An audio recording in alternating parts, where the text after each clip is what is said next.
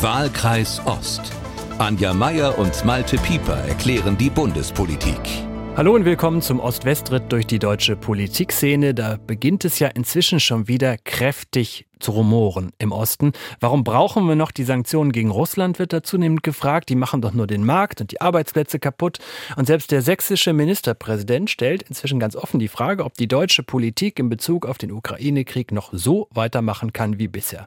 Da schauen wir gleich mal als erstes drauf. Dann, war es nur eine Gesprächstherapie oder hat die Ampel wieder Tritt gefasst nach der Klausurtagung in Meseberg? Und zum Schluss müssen wir noch klären, wir haben ja vor der Sommerpause uns mal als Wahrsager versucht, wie gut unser Blick in die Glaskugel wirklich war. Das Ganze in knapp 30 Minuten. Und damit Hallo ins Brandenburgische zu unserer Beobachterin des Hauptstadtpolitikbetriebes. Hallo Anja. Hallo Malte, Grüße aus dem Homeoffice. Anja, die Energiepreise scheinen ja seit Wochen nur noch eine Richtung zu kennen, nämlich nach oben. Alle Experten sagen uns Kreislaufschwankungen voraus, wenn wir demnächst auf unsere Strom- oder Gasrechnungen schauen werden.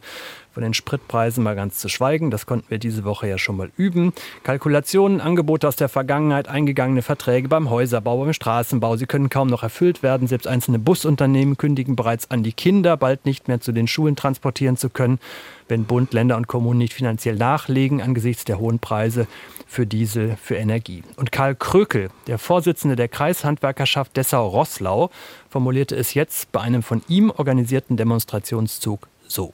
Die Lage ist sehr ernst, weil es kündigen sich schon einzelne Betriebsschließungen an. Und wir sehen ganz klar, wo die Reise hingeht mit den Sanktionen, Energie und so weiter. Alle Branchen. Das muss zurückgedreht werden. Friedenspolitik statt Krieg, keine Sanktionen, Öffnung Nord Stream 2. Also die Sanktionen weg, Nord Stream 2 öffnen. Anja, jetzt könnte man es sich einfach machen und sagen, der Metallbauer Krökel aus Dessau, das ist kein Unbekannter. Der kandidierte bei der Kommunalwahl für die AfD und kocht da jetzt ein politisches Süppchen. Aber das wäre inzwischen einfach bei weitem viel zu kurz gegriffen, denn auch die Kreishandwerkerschaften von Halle und Leipzig fordern ein Ende der Russland-Sanktionen. Dazu kommen noch fünf parteilose Oberbürgermeister aus Sachsen, die einen offenen Brief geschrieben haben mit dem Titel Schaden vom deutschen Volk abwenden. Jetzt hat auch noch der Stadtrat von Bitterfeld mit den Stimmen von AfD und Freien Wählern entschieden, dass die Sanktionen bitte beendet werden sollen. Was ist da los im Osten? Naja, die Geduld ist zu Ende, würde ich mal sagen, und, und, eigentlich das, obwohl es noch nicht mal richtig losgegangen ist. Also es wird ordentlich geklagt und ehrlich gesagt auf einem relativ, also so einem Wunschdenken-Niveau, würde ich das mal nennen, ja, vorsichtig, freundlich formuliert. Aber ob das jetzt, frage ich mich auch immer so ein bisschen, ob das vor allem im Osten so ist, weiß ich gar nicht so genau. Also, aber aus dem Westen hört äh, man das nicht bislang. Na, sagen wir es mal so. Äh, also die, die Ohren richten sich immer alle gerne gen Osten, wenn, wenn man was äh, Jammerndes braucht. Also das stimmt. Aber du hast recht, ich will es mal gar nicht kleinreden. Das stimmt, da äh, bilden sich Bündnisse und die äh, fordern sozusagen die einfache Lösung. Wir machen alles so wie vorher und die Ukraine kann sehen, wo sie bleibt. Um das, ich würde auch gerne mal ein bisschen vereinfachen an dieser Stelle. Bleiben wir erstmal im politischen Bereich. Einer, der diese etwas andere Stimmungslage ja artikuliert, der sich seit Wochen immer wieder zu Wort meldet und dabei andere Worte wählt als sein eigener Parteichef oder auch der Bundeskanzler oder eigentlich auch alle anderen mit Ausnahme von AfD und Linkspartei. Das ist Sachsens Ministerpräsident Michael Kretschmer. Über dessen Kommunikationsstil haben wir schon häufiger geredet hier im Podcast, aber der hat kürzlich im ZDF bei Markus Lanz einen Auftritt hingelegt, bei dem es mir jetzt persönlich regelrecht unangenehm war, dass da mein Ministerpräsident spricht, sich in Rage redet, fast schon mit dem Fuß aufstampft. Da können wir mal kurz reinhören, etwa anderthalb Minuten lang. Also, es sitzen bei Markus Lanz im Studio der sächsische Ministerpräsident Michael Kretschmer, CDU, sowie die mit dem Grimme-Preis ausgezeichnete langjährige ZDF-Korrespondentin Katrin Eigendorf, jetzt lange selbst im Ukraine-Krieg vor Ort gewesen. Ich habe gesagt, wir brauchen eine diplomatische Initiative. Wir müssen uns auf den Weg machen. Nein, die simple Frage wir wollen war, stärkeren wie redet man mit jemandem, der nicht reden will? Das ist die ganz einfache Frage. Indem man sich Kanäle organisiert. Und Diplomatie ist die Kunst, und hat man sich dafür geschaffen, dass wenn man komplett unterschiedliche Meinungen hat, wenn man verfeindet ist, trotzdem miteinander reden kann. Alles sehr aber das sind Gemeinplätze. Was würden Sie denn, wenn Sie die Chance hätten, so. mit Wladimir Putin sich jetzt an den Tisch zu setzen oder mit ihm zu telefonieren, also. was ja der französische Präsident und auch äh, Olaf Scholz wiederholt getan haben und mit resignierten äh, Ergebnissen daraus gegangen sind. Genau. Was würden Sie denn mit Wladimir Putin besprechen wollen? Das ist nicht, das ist nicht meine Aufgabe. Doch, Sie fordern das ja, dann müssen Sie schon die, einen konkreten Vorschlag Aufgabe, machen glaube ich, äh, Deutschlands und Frankreichs als der zentralen Akteure in der Europäischen Union. aber was wollen Sie denn da auf den Tisch legen? Was, wo, worin sollen denn diese Gespräche bestehen? Muss man ihm was anbieten? Das, das, das, das, werden die Gespräche zeigen. Aber, ja, aber die Gespräche so, kennen wir brauch, doch. Wir brauchen auch andere. Ja, noch einmal, das ist doch total naiv. Das bedeutet doch einfach nur die Fortsetzung des Krieges. Das ja. kann doch nicht Ihr Ernst sein. Doch, das ist mein Ernst. Das bedeutet Ja gut, dann haben wir komplett unterschiedliche Meinungen. Ich glaube, dass das nicht der richtige Weg ist. Und meine politische Erfahrung zeigt mir, dass Kriege immer durch Verhandlungen äh, zum Stillstand gebracht werden. Und dieser Krieg darf nicht äh, versucht werden, auf dem Schlachtfeld entschieden zu werden, weil das solche schlimmen Folgen haben könnte für uns alle. Dieser Krieg wird auch nicht auf dem Schlachtfeld entschieden. Dieser Krieg wird irgendwann auf Verhandlungswege ja. entschieden. Nämlich dann, wenn Wladimir Putin so in die Enge getrieben worden ist, dass er nicht anders kann. So die Argumentation von Lanz und Eigendorf. Jetzt, Anja, lass uns mal einen Schritt zurücktreten. Das war jetzt ziemlich lang, aber auf die B-Note kommen mhm. wir gleich noch, wie Kretschmer sich in Rage geredet hat. Aber er sagt, wir brauchen endlich eine ernsthafte diplomatische Initiative, nicht nur der Bundesregierung, sondern am besten möglichst viele Europäer und auch darüber hinaus. Und allein mit diesem Satz dürfte er doch allen aus dem Herzen sprechen. Ja, das, ich denke mal, das wünschen sich alle. Und ich glaube, also ich gehe auch davon aus, dass es zwischen den Außenministerien doch, äh, also zwischen, sagen wir mal, der Euro Europa und, und Moskau äh, schon Beziehungen gibt unter der Hand. Also äh, da spricht er ja von der Kunst der Diplomatie. Das glaube ich auch, dass es die gibt. Und ich glaube auch nicht, dass da alle, alle, alle Kanäle tot sind. Aber wenn man da so zuhört, ist es schon so, wie Katrin Eigendorf das gesagt hat. Ja, worüber soll denn gesprochen werden mit jemandem, der nicht sprechen will? Und was soll denn Putin angeboten werden? Also schnappt dir die Ukraine und dann tun wir alle so, als wäre nichts passiert und dann warten wir, bis er sich vielleicht überlegt, die baltischen Staaten anzugreifen oder vielleicht Polen oder also das ist einfach äh, so ein Nachbarschaftsprinzip. Da müssen wir auch ein bisschen aufpassen, finde ich, als Europäer. Aber äh, du hast mich ja auch ein bisschen gefragt nach Kretschmer selbst. Ich, äh, ich fand es auch ein bisschen unangenehm, äh, ihm da zuzuhören. Das, also man hätte ja lieber so einen Ministerpräsidenten, der wie so ein Profi argumentiert. Also der irgendwie, der ich sage jetzt nicht, dass er unprofessionell ist, aber ja, er ist wie so ein Kind an Weihnachten. Ja, es ist so ein bisschen, es hat was Kindliches so ein bisschen. Jetzt redet doch mal miteinander. Äh, das reicht ja offensichtlich nicht. Denn da sind jetzt inzwischen schon Zehntausende Menschen gestorben. Das ist ja eine ernsthafte Angelegenheit, von der wir da reden. Und äh, ja, schwierig. Also eine schwierige Situation, in die er sich da auch selbst gebracht hat, finde ich. Ja, vor allen Dingen dann einfach zu sagen, äh, auf die Frage, was er denn anbieten will in Gesprächen, das ist nicht meine Aufgabe. Mhm. Das sollen mal die anderen machen, genau. Ja. Macht doch mal, macht ihr doch mal. Das muss ich nicht beantworten. Aber doch, also Verantwortung, politische Verantwortung bedeutet schon, dass man vielleicht auch eine eigene Idee hat und nicht immer nur sagt, jetzt vertragt euch mal. Wie ihr das macht, äh, keine Ahnung. Dazu kommt ja noch, dass wenn man genau hinschaut, äh, die Diplomatie, die äh, Michael Kretschmer äh, fordert, ja eigentlich längst äh, am Werke ist. Es gab eine Woche mhm. später, jetzt sind wir fast schon die Landsfestspiele, aber nochmal eine Sendung, in der war dann ein Diplomat zu Gast, nämlich Alexander Graf Lambsdorff, Freie Demokraten, FDP, äh, Außenpolitiker, einer der renommiertesten Außenpolitiker, die es so gibt.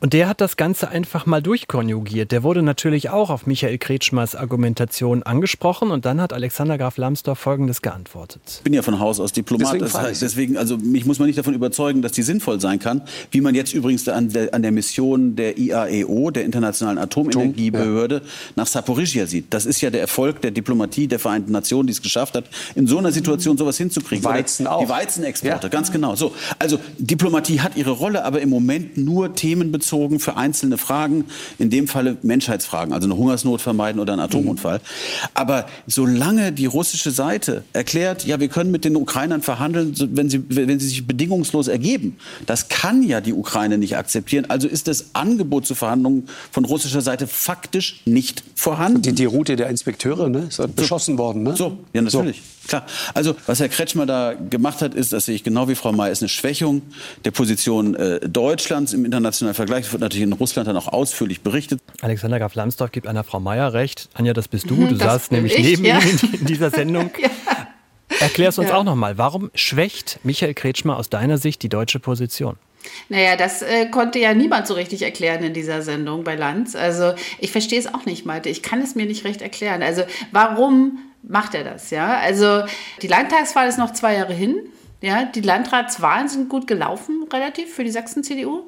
Ich sage das nicht gerne, aber manchmal habe ich das Gefühl, Michael Kretschmer ist dieser großen Aufgabe als Ministerpräsident nicht mehr gewachsen. Also der ist, äh, man, man schaut ihm ja zu bei der Verzweiflung, ja.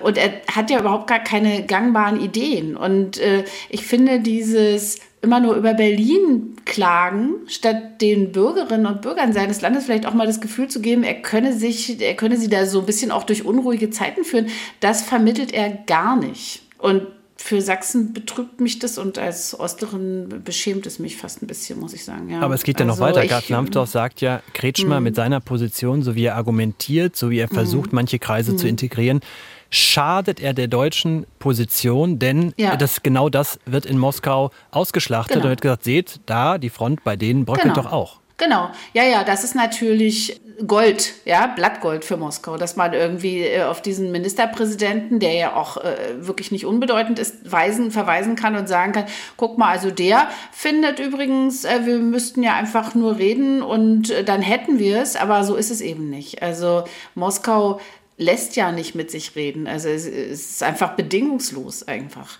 Also ich verstehe es auch nicht. Es macht mich ratlos. Es tut mir leid, dass ich da keine richtig gute Analyse liefern kann, aber ich stehe da auch davor und denke, Mensch, du bist doch oder Sie sind doch der Ministerpräsident dieses Landes. Äh, wäre es nicht ein bisschen, ein bisschen Konstruktivität und, und Realitätssinn wäre ja nicht verkehrt. Auf mich wirkt das Ganze ja sehr durchsichtig. Du hast es gerade schon mal anklingen lassen. Also Kretschmer versucht da für meine Begriffe wieder seine typische typische Umarmungsstrategie. Das heißt, das Drittel der Sachsen, das für Rechtsaußen anfällig ist, das will er, da will er wieder den Verständnisvollen geben, die versucht er abzuholen, wie er das nennt, er will sie integrieren.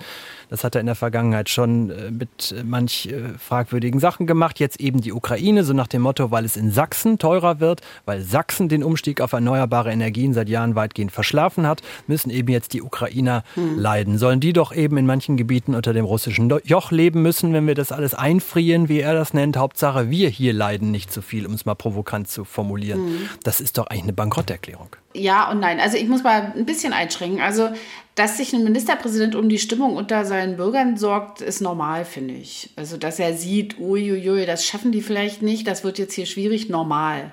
Ja, also richtig. Aber was mir große Sorgen macht, ist eben dieser Rückzug aufs Jammern. Ja, also aufs, du nennst es jetzt abholen. Wäre es nicht angemessen, die Bürgerinnen und Bürger bei ihrer Selbstachtung abzuholen, also bei ihrer Kreativität? Also, äh, ich meine, wir Ossis, wir halten uns ja immer bekanntermaßen ziemlich viel darauf zugute, ja, dass wir so äh, irgendwie auch schwierige Zeiten äh, äh, meistern konnten und können. Aber nee, da wird geheult. Und das besorgt mich, was die kommenden Monate hier im Osten angeht. Also, und, äh, jetzt machen wir uns mal nichts vor, auch anderswo im Land haben die Leute Sorgen. Ja? Und diese Ich-Bezogenheit, dieses äh, Mir Sachsen, das finde ich äh, echt, das ist nicht gut, das ist nicht verantwortungsvolle Politik, finde ich. Also es geht schon so ein bisschen darum, dass wir hier mal ein bisschen zusammenhalten und mal salopp gesagt ein bisschen mal die, die, den Arsch zusammenkneifen, ja, und mal zusehen, was unsere Lösungen sind und nicht einfach immer nur sagen, die anderen sollen das mal regeln. Das ist keine, ja, das ist nicht verantwortungsvolle Politik. Ach so, und was ich mich übrigens auch noch gefragt habe, wie lange eigentlich äh, Kretschmers Partei, äh, Parteivorsitzender sich das alles noch anguckt. Friedrich Merz ja, heißt der. Ja, der heißt Friedrich Merz und der hat Ende nächster Woche Bundesparteitag. Ja. Und ich äh, wünsche mir, ich habe ja diese Partei wirklich äh, lange und beobachte sie auch immer noch, äh, aber sehr lange auch eingehend beobachtet. Und ich möchte eigentlich nicht, dass bei diesem Parteitag die Ostlandesverbände so ein bisschen so wie die arme Verwandtschaft, die es nicht gecheckt haben, behandelt werden. Das ist nicht gut. Also so setzt du innerhalb einer Partei nämlich auch nicht die Interessen des Ostens durch. Ja, da sind wir genau bei der B-Note. Ich weiß auch, dass ein äh, Kollege sich wahnsinnig über, jetzt sind wir noch mal ganz kurz bei der Landsendung äh, mit äh, Kretschmer, über die Kollegin Eigendorf aufgeregt hat, die daneben saß und für seine Begriffe sehr selbstgewiss gelächelt hat die ganze Zeit, während äh, Michael Kretschmer sich verheddert hat. Es kommt ja bei dem Ganzen, so wie du sagst, die Verwandtschaft, die arme Verwandtschaft, die dann kommt und den Stand der Dinge nicht verstanden hat, äh, da kommt jetzt dann mhm. wieder so eine zweite Ebene dazu. So, ach gucke mhm. mal, die wieder, ja, mhm. ähm, mhm. haben sie immer noch nicht verstanden. Die checken es nicht, wie ja. immer. Ja, das ist, das ist auch eine ungute, ähm, ich erlebe das ja auch, muss man jetzt sagen, das ist schon hier im politischen Betrieb so, dass man immer gern so ein bisschen, wenn man sagt, was sagen denn die Ostlandesverbände, egal in welcher Partei, ja, dann, äh, außer vielleicht bei der Linkspartei, dann sagen die immer, äh, oh ja, sehr wichtige Landesverbände, da müssen wir erst mal gucken. Nein, die machen sich schon lustig über die, ja. Das ist so. Hm. Das ist nicht schön. Und das ist als Osterin auch schwer zu ertragen, muss ich sagen.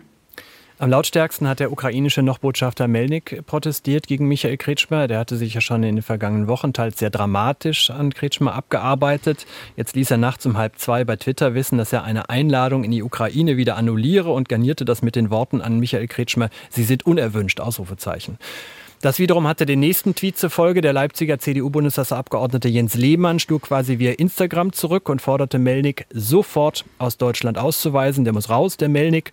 Und zur Begründung sagte Lehmann bei MDR aktuell das folgende. Hochinteressant ich bin jetzt gar nicht mal inhaltlich mit Michael Kretschmer dort einer Meinung. Also ich kann mir jetzt unter Einfrieren auch nicht viel vorstellen. Aber wir haben in Deutschland auch eine Meinungsfreiheit, auch ein Ministerpräsident. Und wenn der was äußert, hat man den, finde ich, nicht auf so eine Art und Weise dort vorzuführen. Genauso wenig wie einen Bundespräsidenten, wie jeden anderen Menschen hier in Deutschland auch.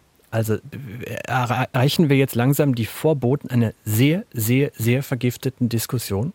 Ja, das hat äh, langsam Kindergartenniveau. Also, wenn man sich das jetzt mal anschaut, also da ist dieser schäumende Botschafter, der im Grunde auch noch, nur noch auf Abruf hier ist und dann der Abgeordnete, der die Ausweisung fordert. Ja, also äh, geht's noch? Also man steht dabei und denkt irgendwie so, Kindergarten, Kindergarten. In der Ukraine sterben die Menschen und hier äh, wird hier so rumgeschäumt, ja, und am eigenen Profil geschraubt. Also da stimmt in meinen Augen was mit den Maßstäben nicht. Das, das haut alles hinten und vorne hier gerade nicht hin. Ist auch Gold, Propagandagold für Moskau, muss man schon sagen, ja. Hm. Wenn Sie ganz anderer Meinung sind als wir und beispielsweise ganz dankbar sind, dass mit Michael Kretschmer ein führender deutscher Politiker mal so etwas äußert und diese Linie vorgibt, dann schreiben Sie uns doch gerne an wahlkreis-ost.mdr.de. Was macht Kretschmer richtig? Was macht er falsch in dieser Debatte? Wahlkreis-ost.mdr.de. So, Anja, jetzt haben wir uns genug am sächsischen Ministerpräsidenten abgearbeitet. Ja, sorry. Es tut mir auch leid. Ich, äh, ich genieße das nicht. Sorry, aber es ist einfach gerade wirklich äh, Talk of the Town, ja. Machen wir einen harten Schwenk äh, nach Berlin, beziehungsweise genauer gesagt, wir bleiben bei dir im Osten, nämlich in Brandenburg. Auf Schloss Meseberg im Gästehaus der Bundesregierung tagte das Kabinett. Viel ist vorher darüber spekuliert worden. Richtig Greifbares wurde dann eigentlich nicht geliefert. Und so konnte dann zum Beispiel Jens Spahn ja, Jens Spahn, der mal Gesundheitsminister war, hat jetzt neues Etikett, heißt jetzt wirtschaftspolitischer Sprecher und Fraktionsvize der Union. Der konnte also bei MD aktuell mal so richtig loslästern. Diese Klausurtagung diente bestenfalls nach der Eskalation des Ampelstreits der Schlichtung. Also wir haben ja in den letzten Tagen erlebt, der Finanzminister, der Wirtschaftsminister gehen aufeinander los, der Kanzler schickt seinen Parteichef um den Vizekanzler öffentlich anzuzählen. Das ist schon ziemlich einmalig in der Bundesgeschichte. Äh, und deswegen war jetzt in Meseberg anscheinend eher Gruppentherapie angesagt. Äh, kurze Frage, hat der Spahn recht, so wie sich die Ampel im Moment aufführt? Ja, aber nicht nur. Also ja, da hat er schon recht. Also man sieht ja, dass da quasi äh, drei äh, verschiedene äh, äh, Parteien nebeneinander her operieren und jetzt sich in Meseberg getroffen haben, um da irgendwie schöne Bilder zu produzieren also man hat tatsächlich das Gefühl, dass die in letzter Zeit das gemeinsame Ziel aus den Augen verloren haben, weil einfach die Tagesaktualität sie überrennt und sie darauf nicht vorbereitet sind. Das ist ja auch, also historisch ist es auch äh, wirklich eine Ausnahmesituation, aber trotzdem, sie sind gewählt worden dafür, dass sie Dinge regeln. Und im Grunde würde da so eine Gruppentherapie helfen, aber ich mal ganz ehrlich, diese Kabinettsklausuren, das sind natürlich abgezirkelte Formate. Also das, äh, da gibt es Papiere, die sind vorher abgestimmt und so. Und äh, also da gibt es vielleicht mal einen guten Moment, die haben dann so Gäste, die äh, geben mal so einen Input und so. Aber wahrscheinlich die ganze Zeit ist schon der Pressesprecher nebenan und sagt, sie müssen hier noch, äh, wir haben es eigentlich eilig und können wir hier bald wieder weg, so ungefähr. Also weil es geht um Aber gute Bilder, muss man also ganz klar sagen. Es, es geht, geht um, gute, gute Bilder. Bilder. Und, ja. Mhm. Und die haben sie auch bekommen. Das muss man mal wirklich sagen. Es, äh, es, äh, es gab, gab ja diese Woche auch noch eine, eine Klausur von CDU und CSU. Da standen Merz und Söder im Nebel irgendwo in Bayern. Also die Bilder aus Meseberg, was übrigens äh, in meinem Landkreis ist, äh, die können sich sehen lassen. Ja, das ist alles ganz schön geworden. Ähm, aber äh, du hast ja auch ein bisschen es, gefragt. Manchmal reicht es nicht einfach nur hoch hinaus zu wollen, weil ich glaube, ich stand auf der Zugspitze rum oder irgendwo. Ne? ja, ja, völlig im Nebel, genau. Ähm, auch kein gut, naja, auch sprachlich ein sehr interessantes Bild. Aber ähm, ja, also warum gibt es keine Ergebnisse? Ich glaube, das liegt daran, dass äh, die äh, äh Regierungsmitglieder einfach ihre Parteien und Fraktionen erstmal äh, auf ihre Positionen nachholen müssen. Wir sind am Ende der parlamentarischen Sommerpause. Jetzt geht es los. Es gibt die Fraktionsklausuren. Nächste Woche ist die Haushaltswoche im Bundestag. Alle kommen jetzt wieder nach Berlin rein. Man merkt es auch. Die Stadt wird jedenfalls im Regierungsviertel, gibt es nicht mehr nur Touristen, sondern du siehst eben auch schon die Limousinen kreisen und so die Regierungsmitglieder müssen eigentlich einfach ihre Parteien und Fraktionen äh, nachholen, eingemeinen und von sich überzeugen, bevor sie so ein drittes Entlastungspaket verkünden. Wir äh, zeichnen ja. am Freitagvormittag auf. Im Moment tagt noch die SPD genau. in Dresden äh, in Klausur. Genau. Die Grünen müssen sich auch genau. noch zusammenfinden. Die FDP. Die ich habe mal gehört, so Sonntag, Montag genau. könnten dann Ergebnisse mhm. kommen. Müssen wir mal abwarten. Ja. Aber Anja, du machst das ja jetzt schon eine ganze mhm. Zeit. Ist es denn wirklich so außergewöhnlich, was die Ampel da an Streit liefert? Ich meine, Diskussionen gibt es immer, gab es immer. Und für meine Begriffe Begriffe ist äh, die Ampel auf dem Niveau von Schwarz-Gelb noch lange nicht angekommen. Nur mal zur Erinnerung, zwischen 2009 und 2013 titulierten sich CDU, CSU und FDP gegenseitig als Gurkentruppe oder Wildsäue. Also das, mhm. da hat die Ampel ja noch ja. ein bisschen Weg vor sich. Also da haben wir noch so ein bisschen Niveau-Limo-Wettbewerb. Ja, aber ich weiß, was du meinst. Also es ist ja immer so, dass man immer die aktuelle Herausforderung für die schlimmste hält. Ne? Also und äh, da hilft es schon zu schauen, wie sich die früheren Regierungsbündnisse das Leben zur Hölle gemacht haben. Und da war natürlich Schwarz-Gelb einzigartig. Am Ende wurde Gelb äh, aus dem Bundestag raus komplimentiert. Ja, aber ich bin da einfach immer wieder leicht zu enttäuschen. Also wenn die Hütte brennt, nervt's halt, ja. Wenn die, die angetreten sind, die Geschicke zu lenken, mit dem Finger auf ihre Partner zeigen, das nervt. Also ich finde, das ist kein Beitrag zur Lösung. Das fehlt mir, wie gesagt, auch so insgesamt im Moment. Und ich hoffe, dass die jetzt äh, im neuen, also es ist ja gar nicht, es ist einfach nur das Ende der, der parlamentarischen äh, Sommerpause. Es ist ja kein neues, es sind ja keine Schuljahre quasi jetzt hier in, in der Bundesregierung. Aber äh, mir fehlt im Moment der Gedanke einer Herausforderung, an der wir als Gesellschaft auch noch wachsen können. Im Moment wird einfach nur ge geheult und das ist einfach viel zu wenig. Deshalb bin ich auch sehr gespannt auf dieses dritte Entlastungspaket. Also was man so hört, äh, dass es ein ÖPNV-Ticket geben soll zum Beispiel und so eine Übergewinnsteuer, die nicht Übergewinnsteuer heißen darf, irgendwie Extragewinne, glaube ich. Das lässt einen ja hoffen. Also, dass die sich jetzt mal alle tief in die Augen geguckt haben und gesagt haben, los Leute, die Leute brauchen Lösungen. Dieses Geheule hier nervt eines haben wir auf jeden Fall. Ich habe etwas wirklich aus Meseberg gelernt. Da will ich dich mit äh, dran teilhaben lassen, weil bei der Abschlusspressekonferenz habe ich tatsächlich gestaunt. Da wurde Christian Lindner, der Bundesfinanzminister, gefragt, äh, was denn hier bitte schön alles so kompliziert sei, Entlastungsgelder bei den Menschen ankommen zu lassen. Schließlich kenne der Staat doch sowohl unsere Steuernummer, wo man nachgucken kann, wer verdient, wie viel, wer hat worauf Anspruch, und er kennt in der Regel auch unsere Kontonummer, sprich unsere IBAN, also wo man Geld hinüberweisen kann, um uns das zugutekommen zu lassen. Und Lindner hat darauf Folgendes geantwortet. Aber dann beginnt die technische Umsetzung. Dann muss nämlich bei der Behörde, die es macht, eine Entscheidung muss dann noch getroffen werden, müssen Steuernummer und IBAN zusammengebracht werden. Jetzt sind wir aber ein paar Deutsche. Also sind ein paar IBAN, die man einsammeln muss. Ein paar sind auch schon vorhanden. Also bei den Sozialversicherungen und ähm, beim Finanzamt. Und das zu integrieren, das dauert nach den äh, Angaben der ähm, Expertinnen und Experten in meinem Haus, also Bundeszentralamt für Steuern jetzt insbesondere, das dauert mal eben 18 Monate, diese ganzen Daten zusammenzubauen. Es geht aber noch weiter. Nach den mir vorliegenden Zahlen wäre die öffentliche Verwaltung gegenwärtig mit ihrer IT nur in der Lage, 100.000 Überweisungen am Tag vorzunehmen. Jetzt überlegen Sie mal, wie viele Deutsche wir sind.